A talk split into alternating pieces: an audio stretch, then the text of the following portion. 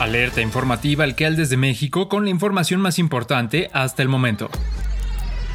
En abril, la ocupación de asientos en vuelos nacionales promedió 81%, es decir, la cifra más alta en lo que va del año, cuando fueron transportados 5.347.101 pasajeros de una oferta de 6.571.788 asientos, informó Miguel Torruco, titular de la Sectur. Agregó que en el primer cuatrimestre el flujo en operaciones nacionales fue de 20.005.996 pasajeros y que se tiene una programación de 80 31.948.773 asientos para diferentes destinos del país, lo que representa el 10.2% más que en 2022. Refirió que las principales rutas en servicio nacional con más asientos programados durante este año son México a Cancún, con 2.525.440 asientos, Cancún a México, 2.525.140 asientos, y Monterrey a México, 2.080.400 asientos. Torruco detalló que en vuelos internacionales en abril de 2023 se ofertaron 2.948.135 asientos de las diferentes regiones del mundo, de los cuales se transportaron 2.234.879 pasajeros, lo que representó una ocupación del 76%.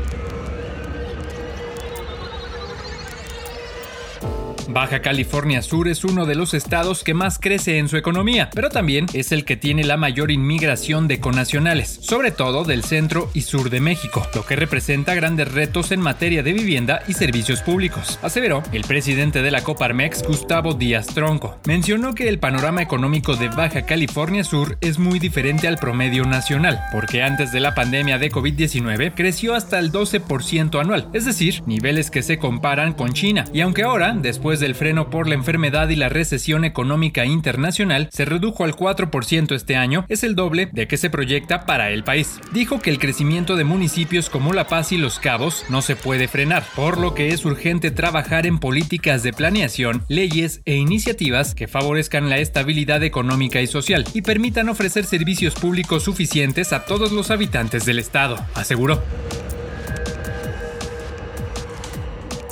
Jalisco ha sido el estado con más superficie dañada por incendios forestales del 1 de enero al 15 de junio pasados, con 131.241 hectáreas consumidas en 1.077 conflagraciones, según el reporte semanal que emite la CONAFOR. Además, Jalisco acumula casi el mismo territorio perjudicado que Durango, Nayarit y Sinaloa juntos. Estas tres últimas entidades se ubican en segundo, tercero y cuarto lugar nacional. En Jalisco se ha perdido una superficie boscosa equivalente al 88 8.73% del territorio de la Ciudad de México, el 32.83% del de Tlaxcala o el 23.3% del de Colima. Para Jalisco, la séptima entidad más grande del país, con una superficie de 7.858.800 hectáreas, los bosques quemados en menos de seis meses representan 1.66% de su superficie. En 2019, Jalisco ocupó el primer lugar nacional en siniestros y el área dañada fue de 72.200 268 hectáreas, superando a Oaxaca con 68.624 y Durango con 64.670.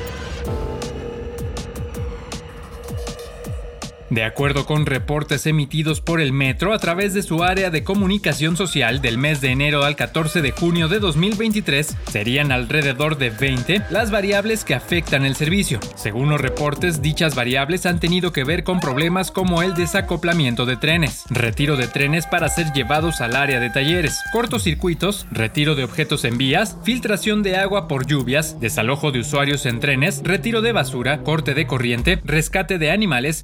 provisional con alguna falla, desalojo de usuarios de vagones ya sea a través de las vías o en alguna estación, presencia de humo, corte de corriente, circulación lenta por lluvias, rescate de alguna persona arrollada al paso del tren. Por su parte, el Sindicato Mexicano de Trabajadores del Sistema de Transporte Colectivo dio a conocer un registro correspondiente a 84 días comprendidos entre febrero y el 14 de junio de este año, en el que ocurrieron 121 incidentes en el metro.